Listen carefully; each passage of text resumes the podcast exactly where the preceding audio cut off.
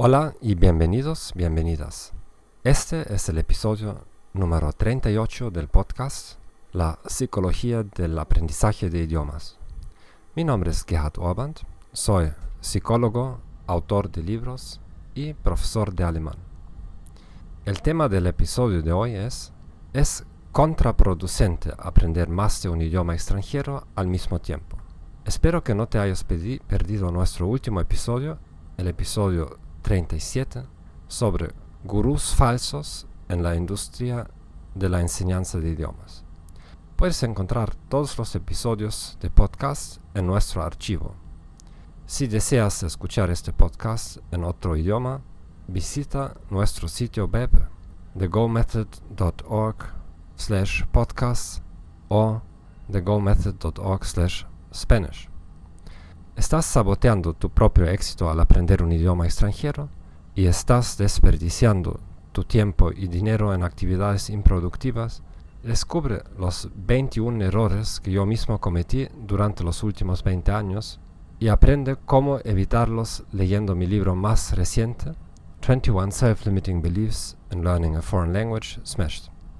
El libro está disponible en formato clásico y Kindle en Amazon. Puedes encontrar el enlace directo aquí en el sitio del podcast. Comencemos. ¿Es contraproducente aprender más de un idioma extranjero al mismo tiempo? Recibo esta pregunta en cada charla pública que doy. Aparentemente, el consejo estándar que recibe la mayoría de la gente es que es mejor terminar una cosa antes de comenzar algo nuevo. También recuerdo esto de mis padres y maestros de escuela. Los argumentos típicos son, obtienes mejores resultados si te concentras en una cosa sola. Aprende, aprender varios idiomas al mismo tiempo crea confusión para tu cerebro. Mezclarás palabras de ambos o estos idiomas y terminarás hablando con muchas faltas. Hay varios, varios problemas con estos argumentos.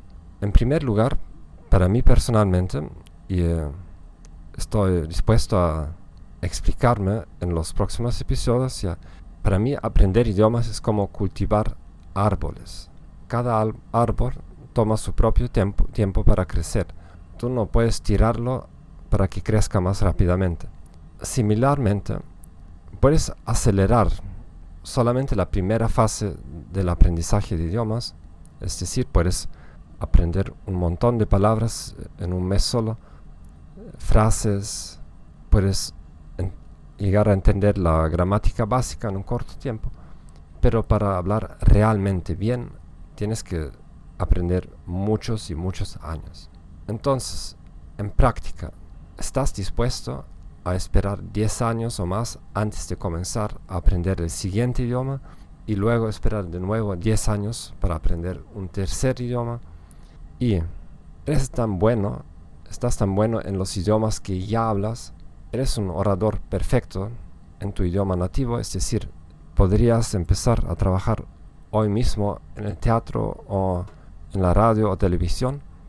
Por lo tanto, tienes el permiso para comenzar un nuevo idioma.